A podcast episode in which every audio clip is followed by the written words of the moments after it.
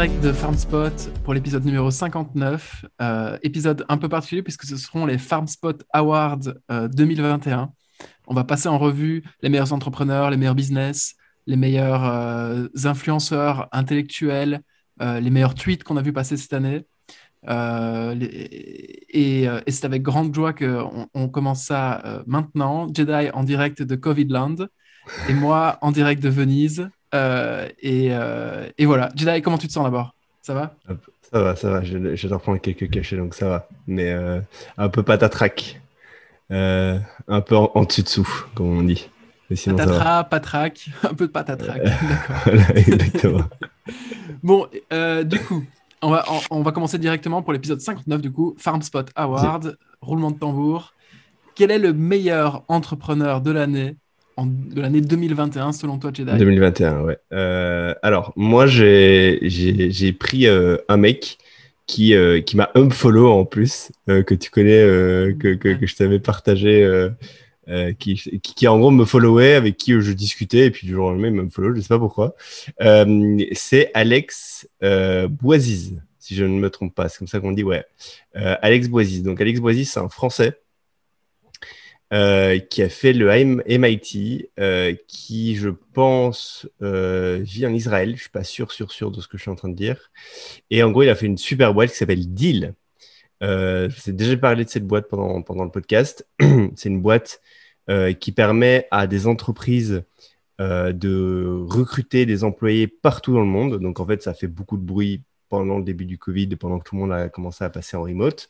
Et en fait, ça vous permet de recruter quelqu'un à n'importe quel coin du monde, euh, du coup d'adapter votre contrat à euh, son pays, d'adapter la currency, par exemple la, la, monnaie avec laquelle vous allez le payer, bah, c'est de faire la conversion en temps réel avec sa monnaie à lui, qui apparemment était un, vrai problème pour les gens qui recrutaient. Euh, vois, moi, tu es un Américain, tu, tu recrutes au, Ghana, bah, apparemment c'est une galère de payer quelqu'un dans la monnaie locale. ça permet aussi, avec, dans la plupart des pays dans lesquels, avec lesquels ils bossent, de, euh, d'avoir des avantages pour les employés, des assurances maladie, etc., etc.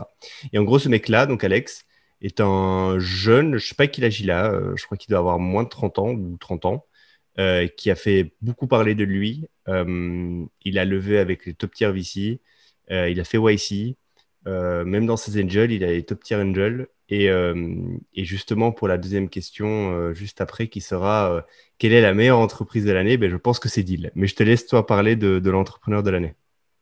Ok, d'accord. Donc, juste pour résumer, en fait, Deal, c'est une startup qui s'attaque à, tous les, toutes les particularités juridiques du droit du travail dans chaque pays pour qu'une boîte, surtout avec l'année Covid en remote, etc., puisse embaucher partout dans le monde sans devoir s'occuper elle-même de, de, toutes les barrières juridiques pour être en, en en conformité avec la loi. C'est bien ça. Il y, a, il y, a, ça, mais il y a aussi, par exemple, bon, l'histoire de la devise qui était apparemment un gros pain mm. pour les clients. C'est que quand tu veux payer quelqu'un en Ghana, euh, bah, en fait, il faut que tu le payes dans sa monnaie locale et c'est une galère. Quoi. et donc, eux s'en occupent.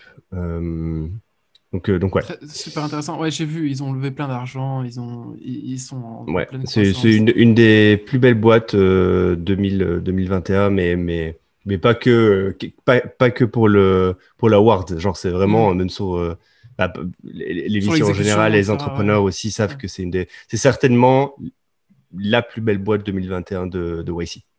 Ok, euh, génial. Mais vas-y, vas-y, vas-y. Bon, écoute, moi, euh, pour les auditeurs, j'avais dit à Jedi, on fait un effort, on essaie de trouver un entrepreneur français parce que ça aura plus de résonance. et moi, bien sûr, j'ai pas fait, j'ai pas fait l'effort.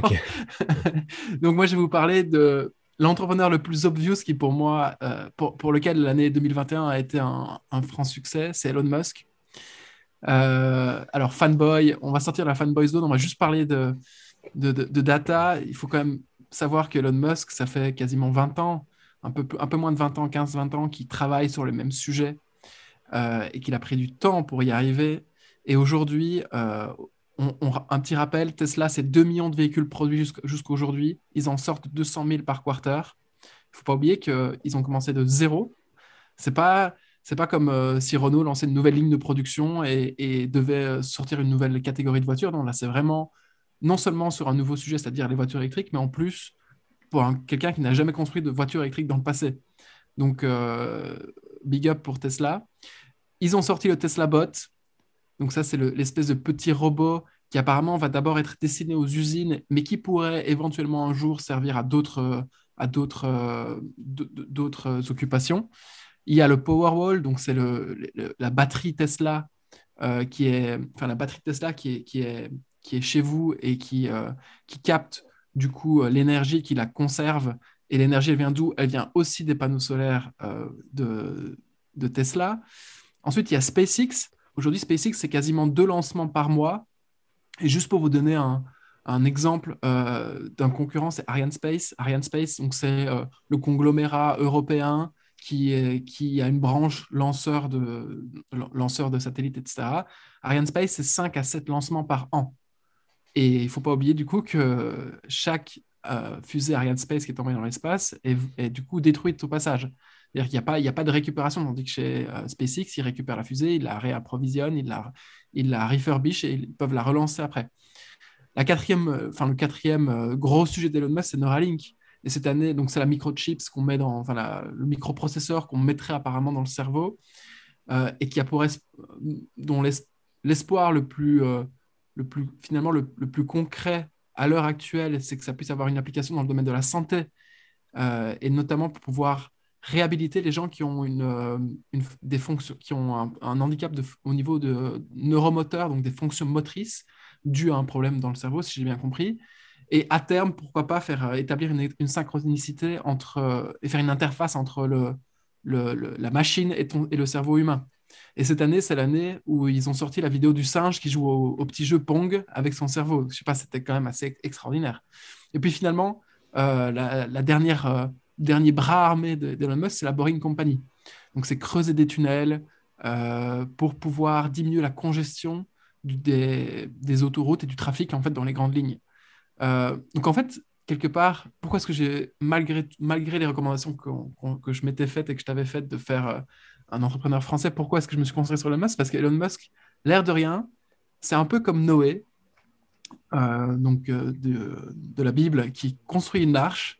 Et aujourd'hui, son arche, de, l'arche de Noé, donc l'arche d'Elon Musk, c'est concrètement, c'est faire en sorte que grâce à SpaceX, l'humanité puisse s'établir sur une autre planète qui est Mars, il prévoit que d'ici 5 à 10 ans, il y aura un premier vol habité sur Mars. Et, dans sa tête, il veut absolument pouvoir approvisionner Mars avec tous les matériaux nécessaires pour que Mars puisse être autonome et qu'à tout moment, une civilisation martienne, donc composée d'humains sur Mars, puisse euh, vivre euh, en totale autonomie par rapport à la Terre, c'est-à-dire sans être réapprovisionnée en quoi que ce soit par la Terre. Ensuite, Elon Musk, quelque part, il se, décarcasse pour que l'humanité puisse s'interfacer avec les machines. Alors, bien sûr, tout ça, c'est tout ce, tout dont je suis en train de parler, c'est une réponse qui est sortie du cerveau d'Elon Musk et de son petit groupe autour de lui pour répondre aux grands enjeux de l'humanité. Il y a peut-être d'autres réponses qui sont euh, envisageables, probablement d'ailleurs. Euh, mais en entendant, Elon Musk, c'est un des rares mecs qui se dit, OK, un jour, l'intelligence artificielle va nous surpasser, il faut absolument qu'on s'améliore en tant qu'être humain. Et du coup, qu'est-ce qu'on va faire? On va créer une interface homme-machine grâce à Neuralink. Et puis ensuite, grâce à Tesla, au Tesla Bot, à, à la Boring Company, comment est-ce qu'on fait pour créer un réseau de transport à l'échelle planétaire pour que l'homme euh, ne, soit plus euh, coincé dans sa voiture et donc puisse avoir plus de temps pour faire autre chose? Et tout ça d'une façon quasiment non polluante. Donc ça, c'est assez incroyable. Ce type s'attaque au grand sujet de l'humanité. Quand on revoit euh, les vidéos d'Elon Musk, il dit à chaque fois, oui, quand j'étais petit, je me suis posé devant mon, devant mon, cahier, enfin vers 18 ans, pour, pour décider de quels étaient les grands enjeux de l'humanité. C'est là-dessus que j'ai fait mes boîtes. J'ai du mal un peu à y croire, tout ce storytelling, j'ai du mal un peu à y croire. Mais en attendant, aujourd'hui, c'est ce qu'il fait. Donc c'est euh, chapeau bas pour Elon Musk. Et la question que je me pose, du coup, après avoir discerné, enfin, décerner cet award à Elon Musk pour 2021, c'est OK, où sont les Européens sur ces sujets-là? C'est dommage. J'en vois pas beaucoup qui sont sur ces sujets-là, euh, qui sont à l'échelle planétaire, euh, civilisationnelle. Donc, euh, j'attends de voir ce qui va se passer. Pourquoi pas, pourquoi pas un jour un auditeur du podcast qui pourrait, qui pourrait s'attaquer à ces mêmes sujets-là? J'en sais rien. il y a d'ailleurs. En parlant d'Elon Musk, il y, a un, il y, a un, épisode qui vient de sortir du podcast de Lex. Euh, Lex ou Lux, c'est Lex, ouais, voilà, Lex, Friedman, euh, qui vient de sortir il y a deux jours ou, un jour, je sais plus trop. Je sais pas si c'est le temps de l'écouter. Ouais, je écouté. Ok, je vais l'écouter. Ça vaut la peine ou pas? En vrai, je, je décerne le, meilleur award à Elon Musk euh, pour ce qu'il fait dans la vie concrète, mais dans ses interviews, je le trouve de plus en plus difficile à. Il est un peu chiant, en vrai. Euh, tu n'apprendras pas grand-chose. Euh, il se répète beaucoup. Euh, et tout, ce que, tout ce que tu vas l'entendre dire, tu l'as déjà entendu dans d'autres interviews. Donc, je ne sais pas si je te le conseille. Ça, c'est la complexité. Vas-y, pardon. Ce, qui, ce que je voulais dire par rapport à cette interview, ce qui est hyper intéressant, et je me demande dans quel point c'est pas surjoué ça, mais du coup, Lex pose une question à Elon Musk et Elon Musk se tait pendant 20 secondes face au micro et, et réfléchit à sa réponse. Et le mec, donc Lex, l'intervieweur, n'intervient pas pour euh, reformuler sa question, pour le pousser, pour lui donner une suggestion. Non, il le laisse dans sa, dans sa, dans sa réflexion, aller jusqu'au bout de, de, sa pensée. Et donc ça, je trouvais ça super intéressant. C'était la première fois de ma vie que je voyais ça. J'aime beaucoup Lex. Joe Rogan. Ouais, J'aime beaucoup Lex, la façon dont il pose les questions. Après, il est très froid, euh, très... Euh, très carré. Et, ouais, ouais, mais, mais j'aime bien, j'aime bien quand, j'aime bien le type des questions qu'il pose. Il a fait aussi un épisode récemment avec le patron de, de Pfizer, le CEO de Pfizer. Ah, euh, faut, faut que je la regarde. Genre, elle est sortie il y a une, une semaine ou deux. Euh, enfin, je la regarde, je suis curieux de, de, la regarder. Ok, euh, oui, et pour, les, et pour les petites phases où euh, Elon Musk, pendant 20 secondes, il, il, se tait, il regarde un peu en l'air, et puis il répond je sais pas, je sais pas non plus si c'est surjoué ou pas, ça fait certainement partie du personnage et du. mais bon, c'est pas grave. Euh, c'est pas bien grave. Euh, du coup, le deuxième award, c'était. si t'as plus rien à dire sur, euh, sur Elon Musk, le deuxième award, c'est la boîte. Pour le coup, là, au niveau des boîtes, bah, moi, je prends la boîte de Alex Boisis, donc Deal. et donc, Deal, bah, je vous ai dit ce que ça faisait avant, mais juste pour donner deux chiffres. En 2021, il est passé de 4 millions de dollars de revenus annuels à 50 millions. Donc, il a fait un peu plus de fois, fois, fois 12 il est passé de 50 employés à 550 employés. Euh, c'est incroyable. C'est-à-dire que, imaginez-vous, patron d'une boîte, vous avez 50 employés le 1er euh, janvier 2021 et le 31 décembre, vous en avez 10, euh, 11 fois le, nombre. Quoi. C'est en termes de, de, de, scale d'humain et de, gestion de l'humain, ça doit être tellement dur et il y a tellement peu d'entrepreneurs qui arrivent à scaler euh, en même temps euh, et que ça s'écroule pas, que le château de cartes s'écroule pas, que c'est que c'est fascinant. Et du coup, il en a fait un tweet où il explique un peu toutes les galères et toutes les, tous les apprentissages qu'il a eu en 2021 justement par rapport à ça, c'est-à-dire au scaling de sa boîte.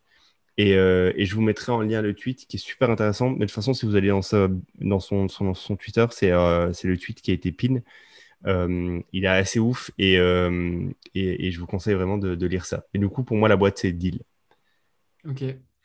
Alors, pour moi, le meilleur business de l'année, euh, la meilleure boîte de l'année ou le meilleur business à lancer cette année. Bon, j'avais envie de parler de lancer sa collection débile de NFT. J'avais envie de, faire, de parler de faire un bon Ponzi Coin, fork OHM qui débouche jamais sur rien. Mais tout ça, c'est pas vrai finalement. Enfin, il y a moyen de faire des beaux trucs, hein. on, en connaît, Artefact, euh, etc. C'est des, des, beaux succès. Mais je vais parler d'un truc un peu plus contrarien, sur lequel j'aurais peut-être pas misé en 2021, au début de l'année 2021, avec cette histoire de Covid qui arrivait, etc. Je vais parler d'Airbnb.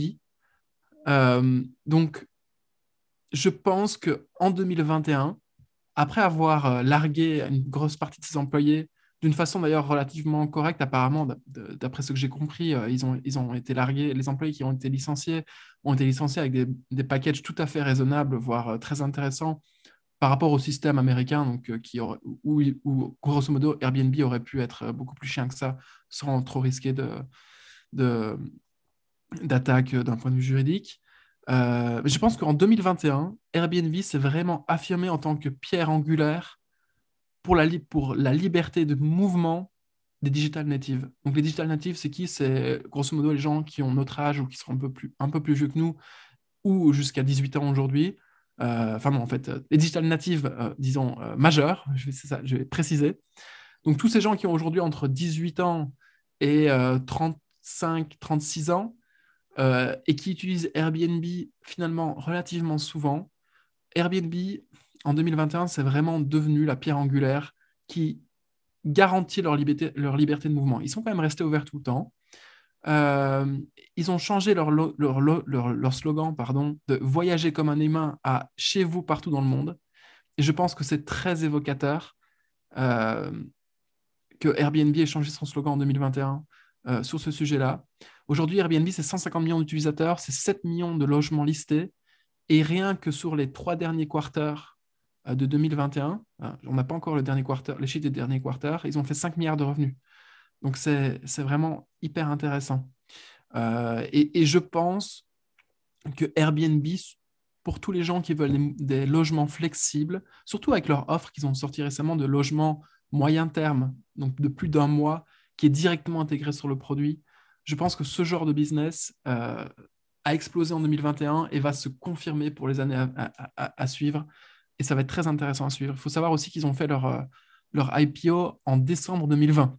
Donc euh, tout s'est pas très bien enchaîné pour eux d'un point de vue, euh, d'un point de vue, bah, c'était pas l'enchaînement parfait, grosso modo, de faire un IPO quelque part de ce qui peut être associé à une chaîne d'hôtels juste à la sortie du Covid, en plein dans le Covid. Du coup, pas le bon moment quoi. Ouais. C'était pas le bon, ça paraissait pas être le bon moment et pourtant ils ont quand même fait plein de revenus. et pourtant, j'ai quand même voyagé avec Airbnb. Tu as aussi voyagé avec Airbnb. et, si la flexibilité qui est désirée par, le, par un grand nombre de personnes devient core feature du produit euh, euh, et, que Airbnb, après-demain, devient vraiment la boîte qui nous permet à nous de nous établir là où on veut, autant de temps qu'on veut, d'une façon euh, je pense que la boîte a, de beaux, a de beaux jours devant elle. Donc voilà, c'était la boîte pour. Selon moi, c'était la boîte 2021. J'aurais pu citer plein de trucs, mais j'ai choisi Airbnb par, par esprit un peu contrarié. Voilà. Cool, cool, cool. Euh, next one. La meilleure industrie de l'année 2021, selon Jedi, je pense qu'on va dire la même chose. Je ne bah, l'avais pas celle-là, donc je ne l'ai pas, pas faite. Mais bon, je pense que oui, euh, Web3, évidemment. Exactement. Pas... Oui.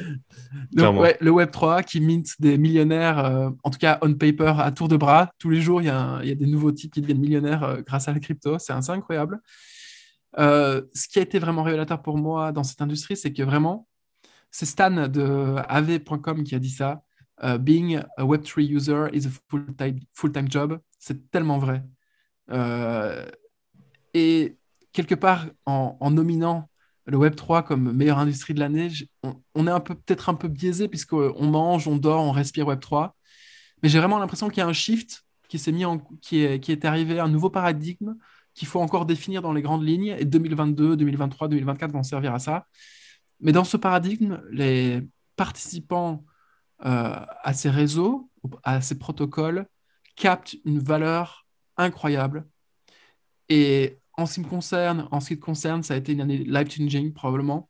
Mmh. Euh, pour beaucoup de nos auditeurs aussi, hein, notamment ceux qui sont dans la communauté FarmSpot, il y en a plusieurs qui ont, qui ont vraiment bien misé et qui, euh, et qui s'en sortent très, très, très, très bien.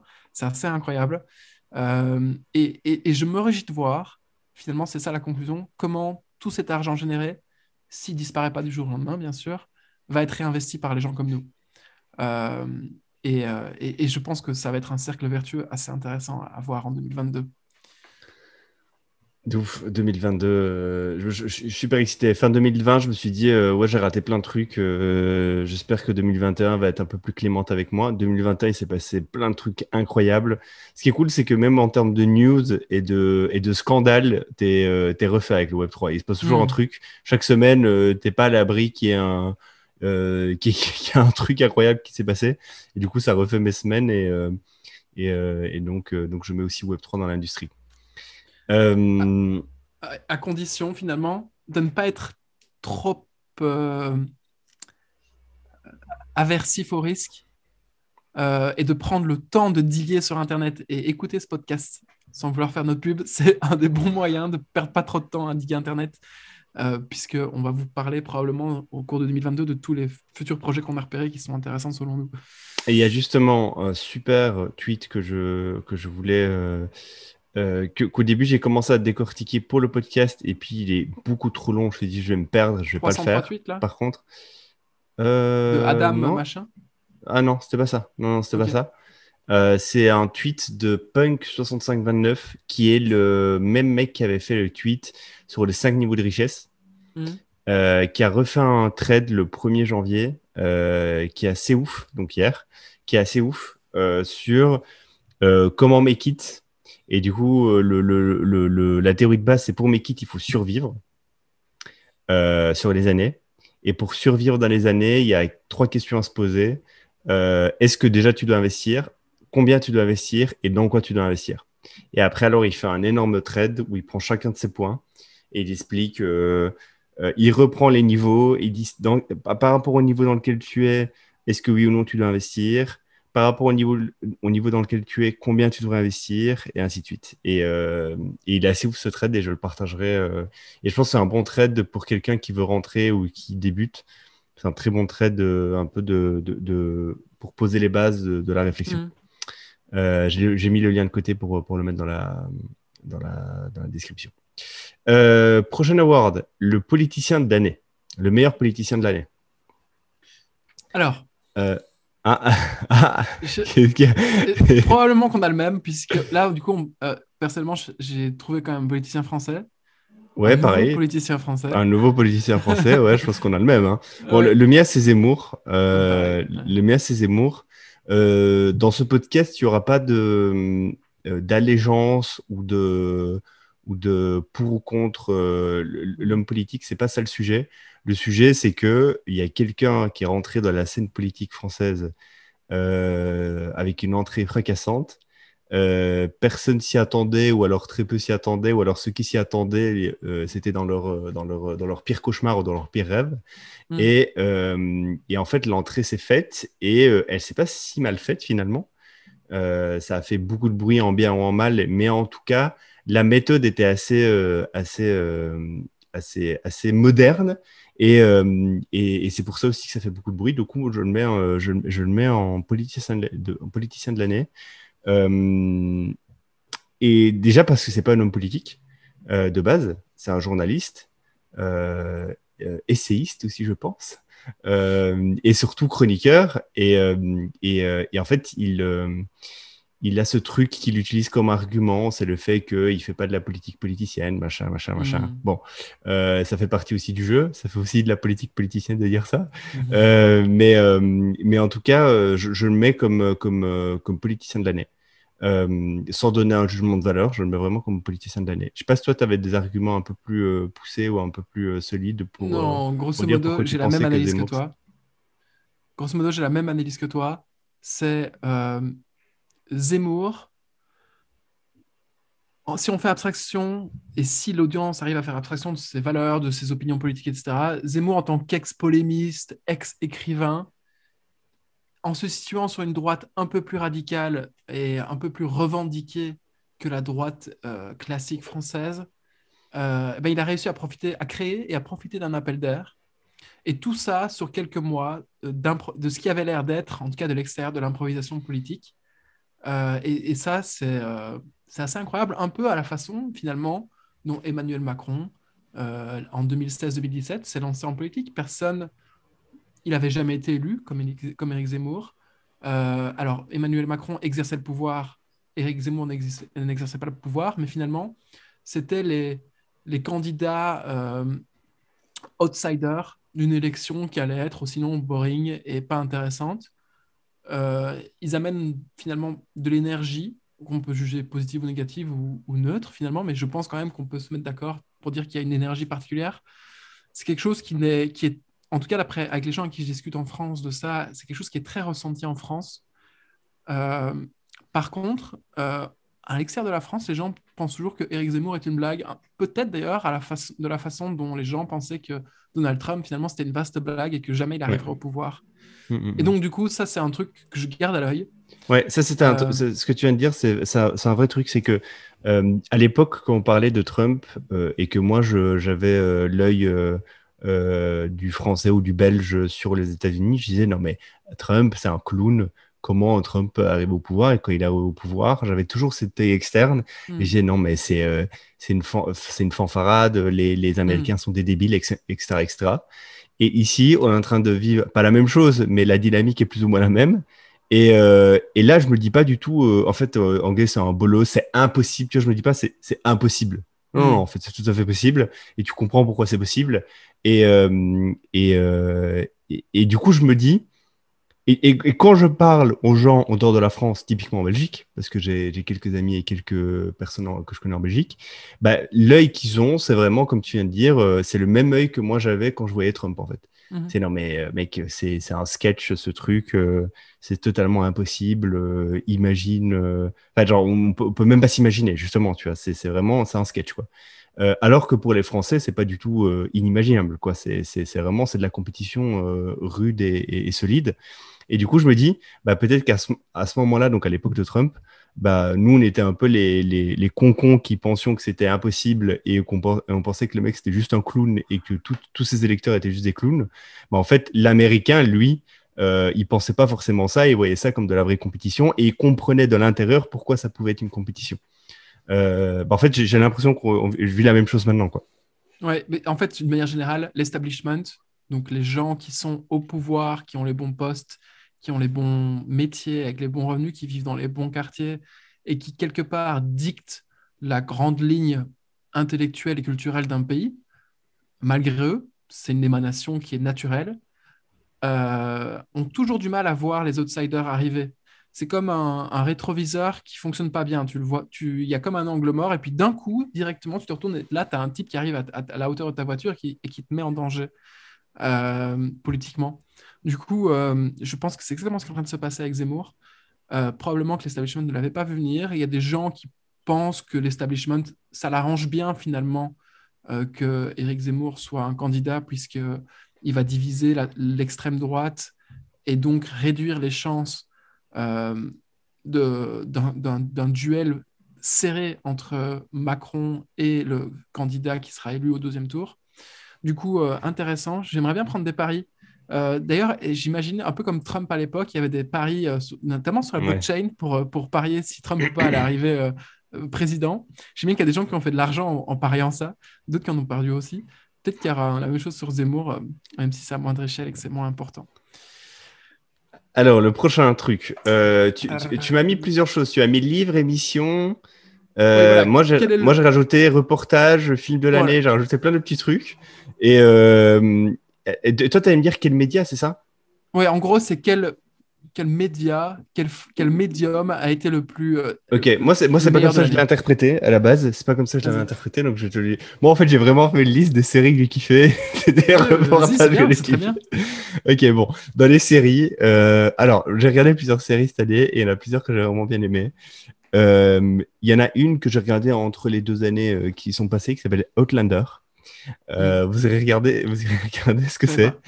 Euh, c'est très cucu, euh, très entrepreneurial. J'ai adoré. Vous irez regarder ce que c'est. En gros, je vous la fais très rapide.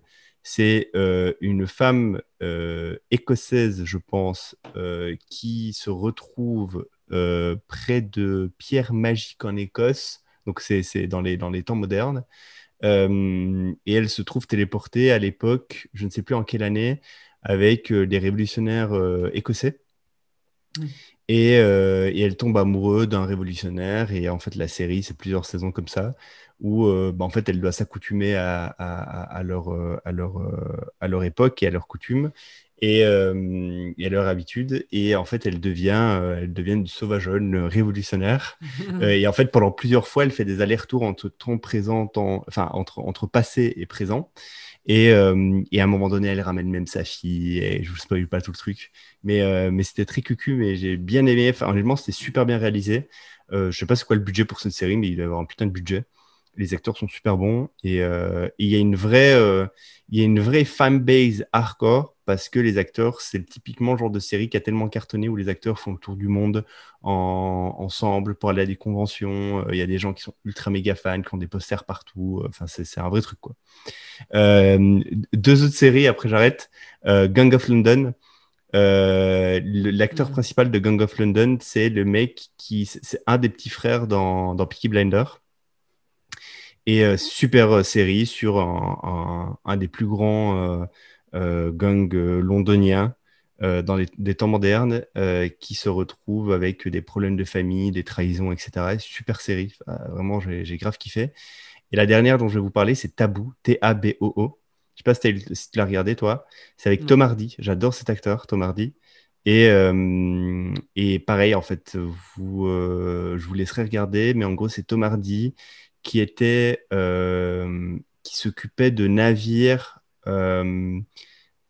qui transportaient des esclaves noirs de l'Afrique vers les États-Unis. Et un des navires pour lesquels il s'occupait, sur lequel il était dessus, a fait naufrage. Euh, il en a été traumatisé et euh, il se retrouve à revenir euh, dans sa ville natale où il est détesté. Mais par contre, il a quelque chose à, à sa possession, pardon, c'est que son père avait la propriété d'une des seules terres anglaises que détenait à ce moment-là, du coup, son père qui était anglais, qui était une des seules terres anglaises aux États-Unis. Euh, et en fait, c'était une terre stratégique pour la guerre. Et du coup, le gouvernement anglais veut absolument lui reprendre cet héritage qu'il a eu de son père qui est décédé. Et lui, en fait, en, ayant vécu euh, bah, la, traite négrière euh, et, un peu la, vie aux États-Unis à ce moment-là, va tout faire pour, en empêcher le gouvernement. Et, le mec est hyper hardcore. En gros, il joue, bah, c'est comme Tom Hardy, quoi. Tom Hardy, joue toujours les, les bonhommes ultra méga hardcore. c'est pour ça que je l'aime bien. Euh, et dernier, truc, donc c'est pas une série, euh, c'est une série que j'aimerais regarder, tout le monde m'en parle, c'est Succession.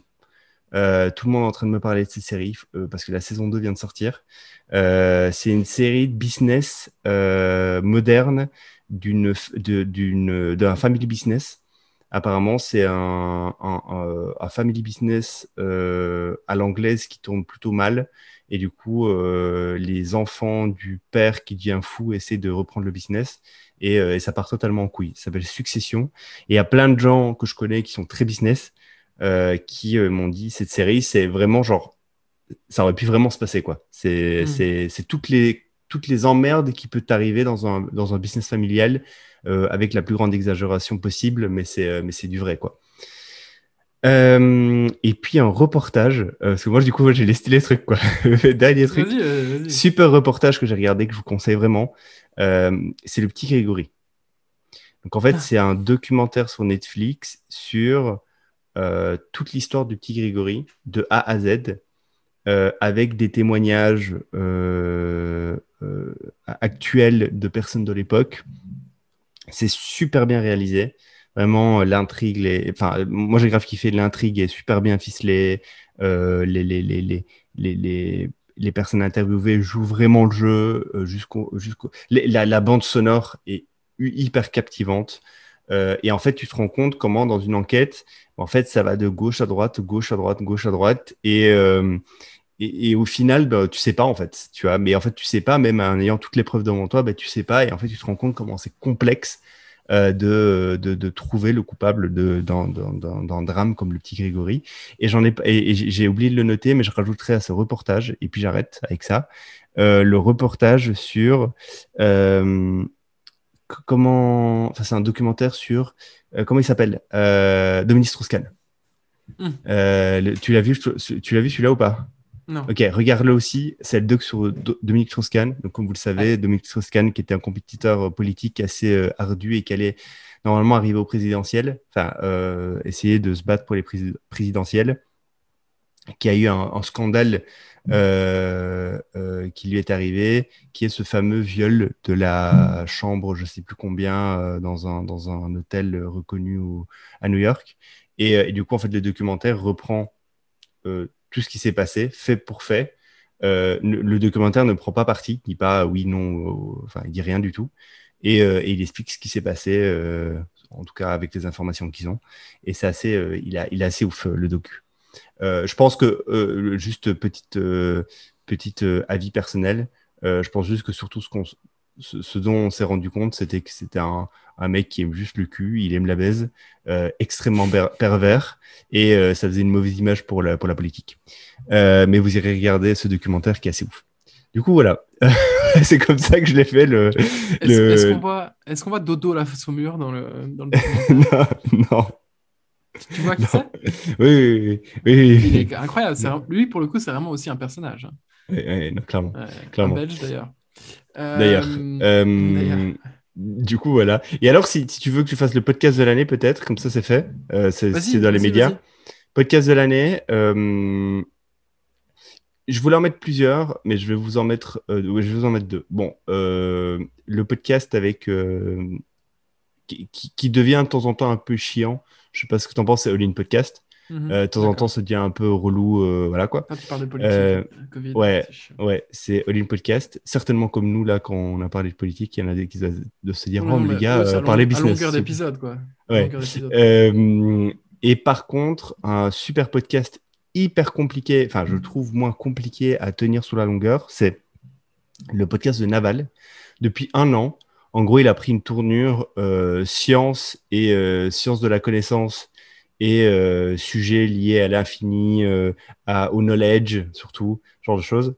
Et euh, du coup, il a fait toujours sur son podcast, si vous tapez Naval sur Spotify, c'est toujours sur son, sur, son, sur son podcast. C'est qu'il n'y a pas un nom différent, c'est le podcast Naval. Il fait un podcast avec Brett Hall sur un bouquin qui est Beginning of Infinity. On a déjà parlé dans, dans, dans, le podcast mmh. ici. Et, et, il y a quelques jours, il y a la partie 2 euh, du podcast. Donc en gros, ce qu'il a fait, c'est qu'il prend des concepts très très très petits. Et ça, par contre, c'est super malade de sa part.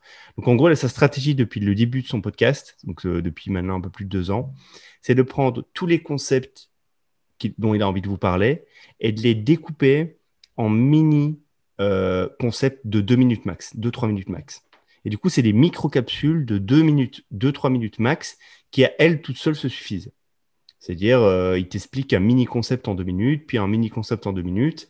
Et après, ce qu'il fait, c'est qu'il fait des énormes condensés. Donc là, il y, a un énorme condensé qui est sorti il y a deux jours, où là, c'est une heure de podcast. Et en fait, ce qu'il fait, c'est qu'il prend tous les concepts et euh, il, les, euh, il, les, rassemble. Et en fait, c'est une longue discussion d'une heure avec Brett Hall en l'occurrence.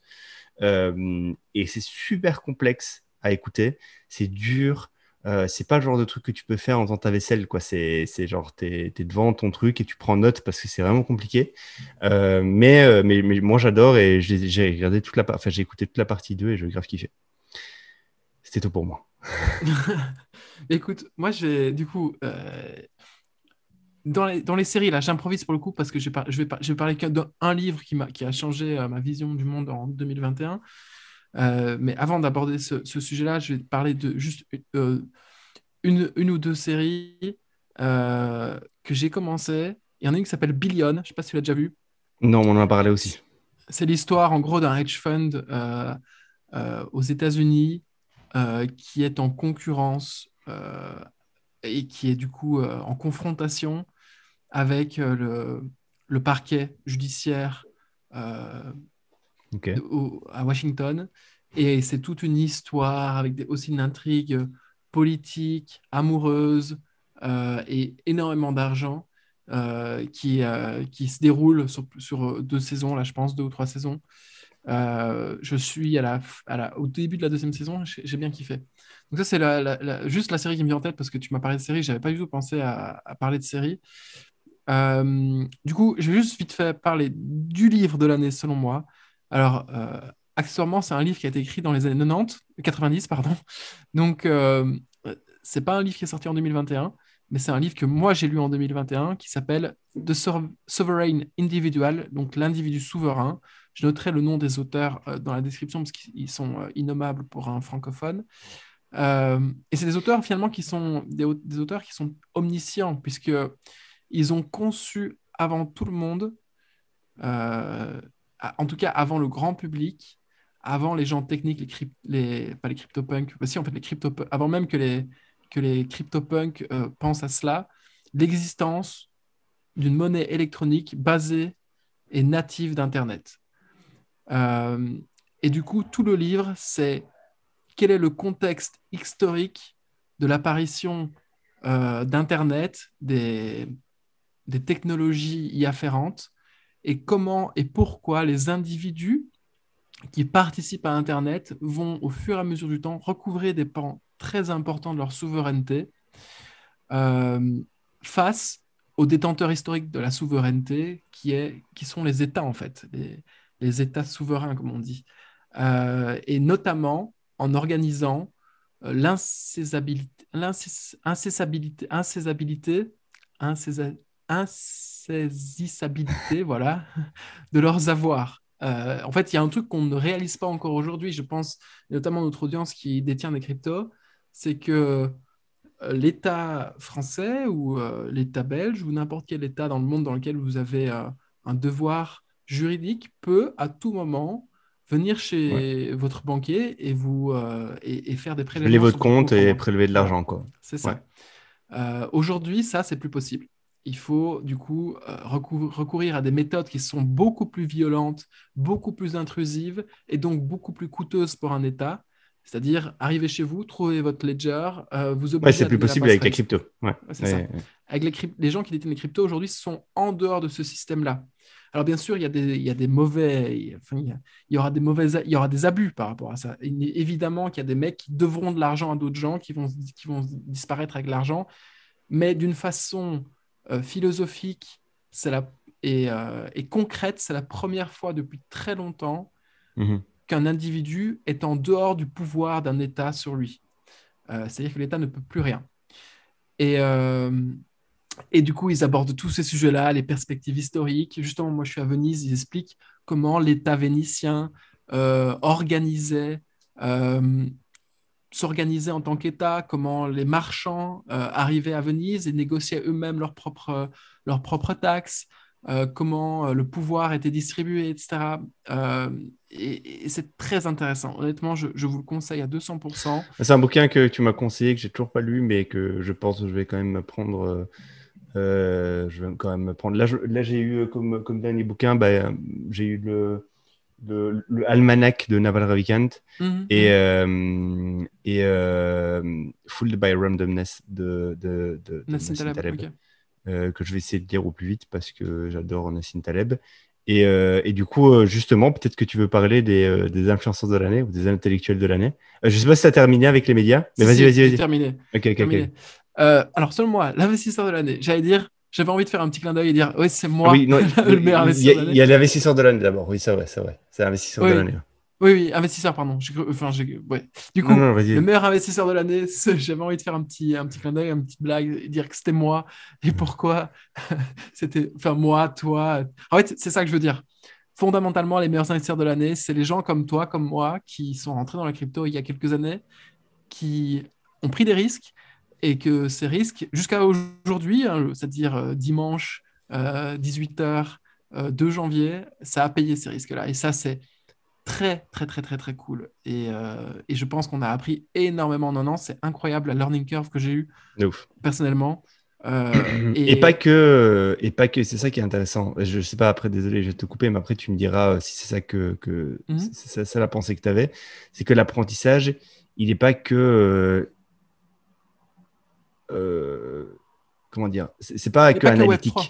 Ouais, il n'est pas que Web3, il n'est pas que analytique. C'est pas genre mm. euh, j'ai appris les chiffres, euh, j'ai appris un chart parce que la vérité c'est que je connais, je sais toujours pas lire un chart, mm. je sais toujours pas voir un graphique, je sais toujours pas, toujours pas le lire.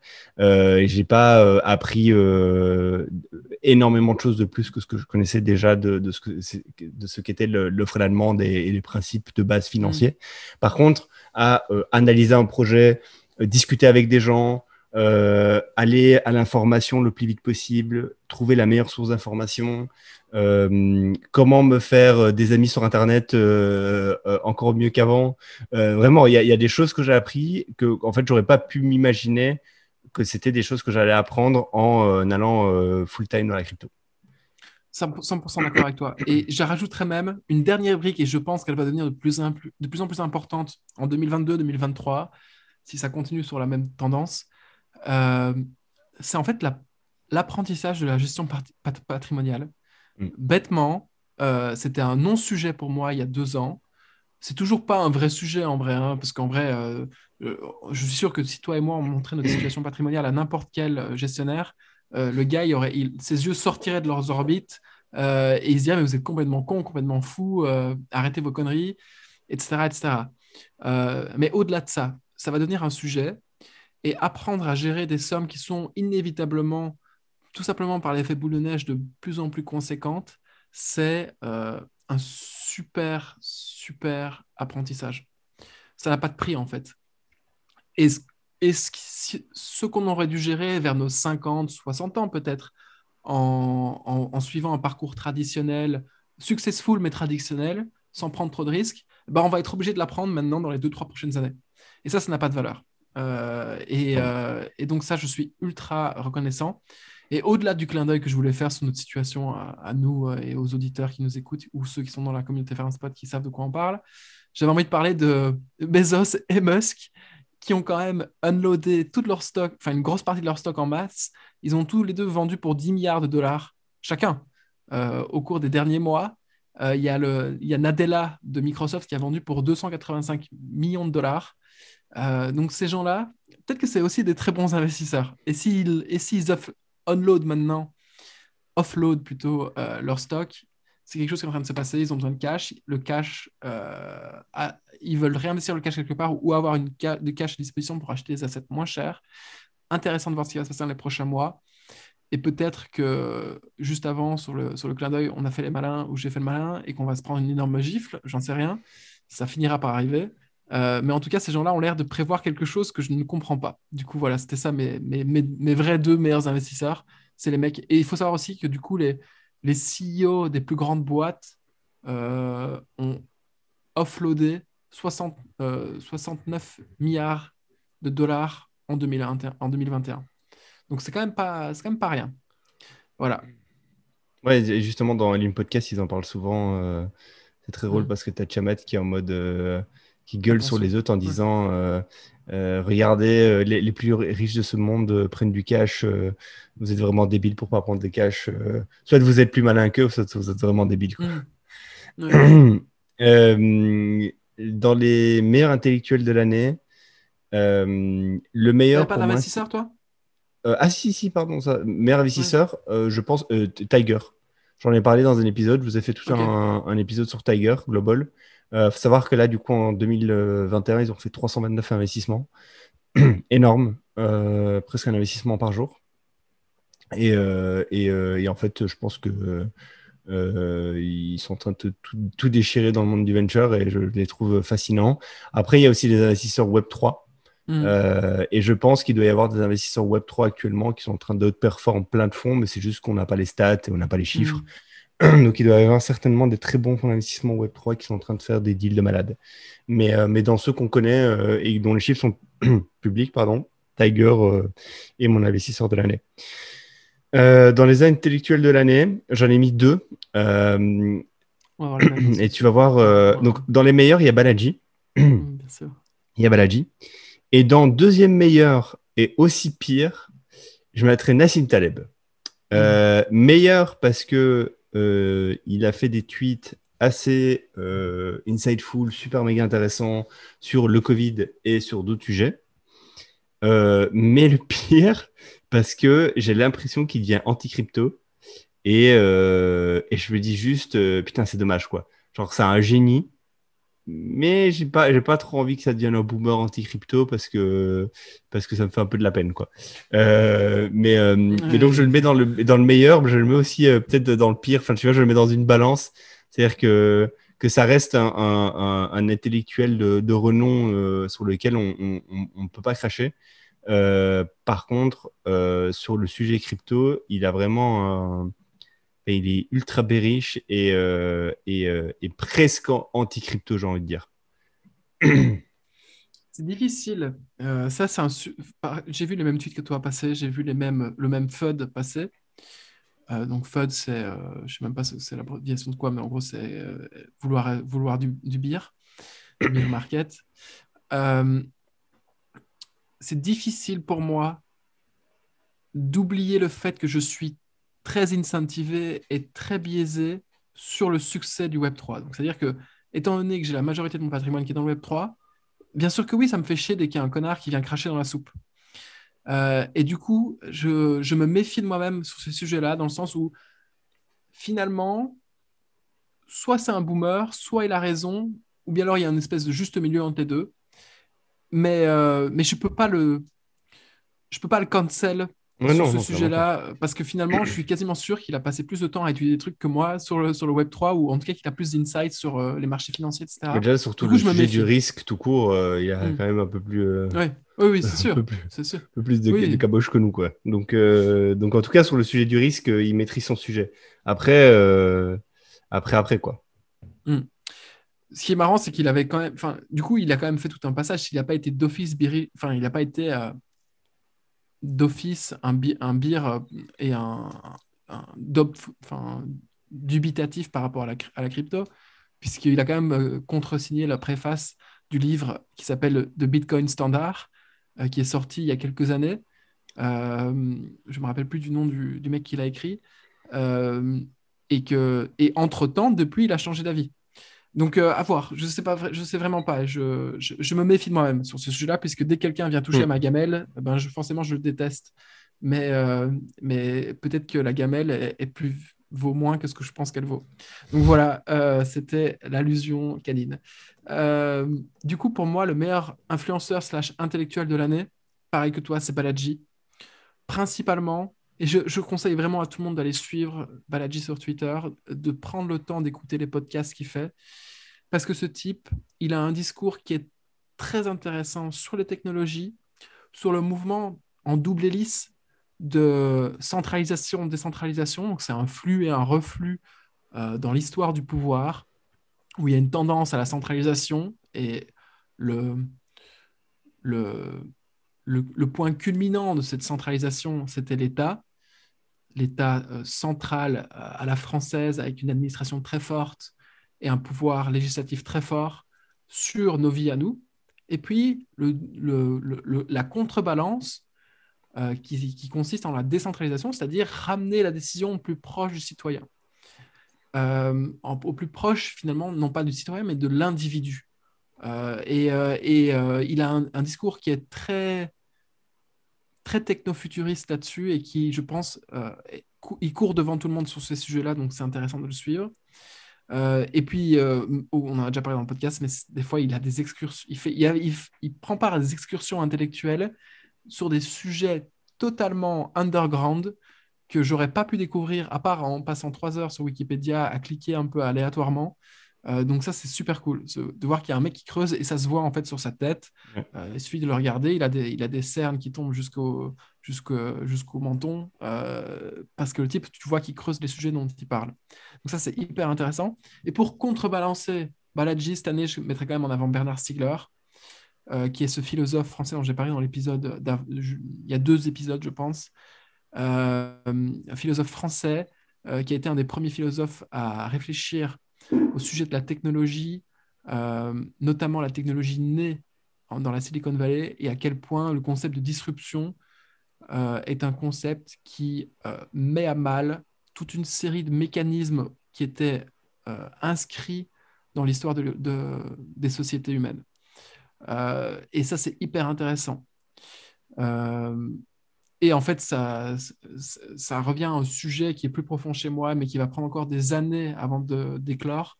C'est comment est-ce qu'on réconcilie un avenir technophile avec cette notion de progrès euh, à une société euh, qui est pas constamment déstabilisée par ces nouvelles vagues technologiques qui arrivent sans cesse, en fait. Euh, et j'espère qu'un jour j'aurai une solution. Mais actuellement, ça me paraît euh, difficile. Voilà, on verra. Euh, mais c'est un sujet qui m'intéresse énormément. S'il y a des, philosophes ou des amateurs philosophes dans la dans la dans dans dans l'auditeur dans l'auditoire, ça ça m'intéresse de discuter avec vous tous ces sujets-là. Donc voilà, c'est la fin pour moi. Tweet de l'année peut-être. Euh, attends, tweet de l'année, c'était lequel? Ouais, le tweet de l'année, pour moi, c'est le tweet de. Attends, je l'ouvre. Euh, c'est un tweet de Shan. Euh, mm. C'est un tweet de Shan. Donc, Shan, c'est un ancien mec qui bossait chez Twitch, qui est cofondateur du podcast, co-host du podcast My First Million, qui a fait un tweet sur qu'est-ce que le métaverse? Et euh, je vous le fais pas, je vous le mettrai en lien parce que je vais pas vous faire le, le, le, mm. le tout le truc tout, tout, le suite. Mais en gros, il dit que tout le monde est, et se trompe sur le métaverse. Le métaverse, c'est quoi? Le métaverse, c'est un laps de temps et ce laps de temps, c'est un timing dans l'histoire. Et le timing dans l'histoire, c'est quand notre identité digitale devient plus importante que notre identité physique. Et alors, euh, de là, il en fait un trade où il explique. Euh, où il explique plein de choses. Et pour moi, c'était un tweet de l'année parce que, en fait, j'ai toujours eu du mal à mettre des mots sur qu'est-ce que le métaverse. Et, mm. euh, et, ça me fait du bien quand il y a quelqu'un qui essaye un peu de, de, théoriser ça, ou en tout cas de mettre ses propres mots. Et du coup, est-ce que je peux m'en approprier quelque chose ou pas? Et alors là, en l'occurrence, c'était un bon, pour moi, c'est un bon trade qui, euh, qui prend le sujet euh, en main et qui, et du coup, il donne son avis là-dessus. Et on est d'accord, on n'est pas d'accord, c'est pas ça le sujet. en tout cas, ça nous donne matière à réfléchir. Et, et j'aime bien ce truc de dire que le, que le métaverse, euh, c'est un laps de temps dans l'histoire et ce laps de temps, c'est le laps de temps où notre identité digitale est plus importante que notre identité physique. Euh, ok, ben, je suis tout à fait d'accord. Génial. Je, je, veux bien que tu me renvoies ce tweet. Je, me rappelle l'avoir vu passer, mais je, on le mettra dans la description, comme ça tout le monde l'aura. Ouais. Pour moi, euh, le tweet de l'année, on a tous vu le Loot Wall Street, on a tous vu cette scène de fin du film où Leonardo DiCaprio, donc le Loot Wall Street, tend un, un, stylo à quelqu'un dans son auditoire et qui lui dit Vends-moi ce stylo. Et le tweet de l'année, c'est un mème, selon moi en tout cas. Mm. Euh, enfin, du coup, c'est le meilleur tweet de l'année, mais c'est aussi le meilleur mème de l'année, selon moi. Euh, c'est Leonardo DiCaprio qui, vend, qui tend le, le, stylo, qui dit Vends-moi ce stylo. Et la personne de l'auditeur, enfin la personne de l'auditoire qui répond C'est un NFT. voilà. je, l'avais vu, c'était pendant août, je pense, où les NFT étaient, euh, ça montait, c'était en flèche et tout le monde euh, achetait des NFT euh, à, tout, bout de champ. Et ouais, je l'avais vu passer ce, ce, même, il était bien drôle. on le mettra aussi, si tu l'as, je sais pas si tu l'as, mais si tu l'as, tu le mettras. cool, j'ai pas d'autres. bah, c'était tout, non? Ouais. C'était tout, c'était tout, c'était tout. Et euh, est-ce qu'on fait, euh, on en parlera en privé, euh, mais est-ce qu'on fait un, bientôt un épisode live? Ce serait bien Oui. Cool. Donc en gros, pour vous donner une idée, on s'était dit qu'on ferait bien un épisode où en fait on sera en live et on viendra avec quelques sujets, mais surtout vous dans l'audience, vous pourrez nous poser des questions et on, nous proposer des sujets ou juste nous poser des questions par rapport à nous et, en fait on fera juste une, une, session live avec vous. Ça peut être, ça peut être cool. Mhm. Euh, cool. Euh, tu restes à Venise jusqu'à quand? Je retourne à Paris le lundi, donc demain. Ok, bah écoute, euh, enjoy Venise. Je, suppose que ça doit être bien là pour le moment. C'est très froid. c'est calme ou il y a beaucoup de monde? Mais il y a moins de monde vu que c'est Covid plus mauvaise, mauvaise météo, enfin météo très froide. Mais, euh, mais c'est vraiment chouette. Euh, et surtout, ce que j'aimais, et j'adore ce lifestyle, c'est vraiment un lifestyle de petit con, hein, qu'on se le dise, mais j'adore ce lifestyle. C'est le lifestyle de se dire le vendredi à midi, je veux partir à Venise, réserver les. Je veux partir quelque part, regarder les vols, voir un vol à Venise, se dire ok, je prends deux, billets pour Venise, s'y envoler, prendre, euh, prendre un hôtel pour trois nuits et puis et plus penser à rien d'autre que de profiter sur place. Euh, et, euh, j'ai vraiment kiffé pouvoir faire ça. Donc, euh, cool. Je, je, tu recommandes Je recommande et je recommande surtout à ces gens, et j'en connais au moins un dans, notre, dans, notre, dans, dans les gens qui nous écoutent. je connais moins une personne qui ont de l'argent, qui ont, font toujours des comptes d'apothicaire et qui ne savent pas le dépenser. Faites-vous une folie. Faites un truc complètement con euh, c'est comme si vous brûliez de l'argent, mais à la fin, vous allez voir, il y aura quelque chose qui ressortira qui vaudra plus que l'argent que vous avez brûlé, très, très probablement. Euh, ne soyez pas des gestionnaires ennuyeux euh, et cramez l'argent que vous avez en trop. et il y en a, c'est toujours de trop de toute façon. Du coup, allez-y, faites-vous plaisir. C'est vraiment le conseil que je donnerais aux gens qui ne savent pas utiliser leur argent.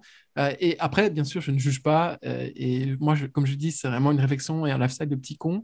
Mais, euh, mais il faut avoir ces petites passes-là dans la vie, je pense, des petites passes de folie où on compte plus pour savoir après la vraie valeur de, et surtout savoir ce qu'on veut et ce qu'on aime dans la vie. Donc voilà, c'était la fin. Cool. Bon, ben on se voit pour l'épisode 60. Ciao, ciao. Ok, ciao. Bonne journée.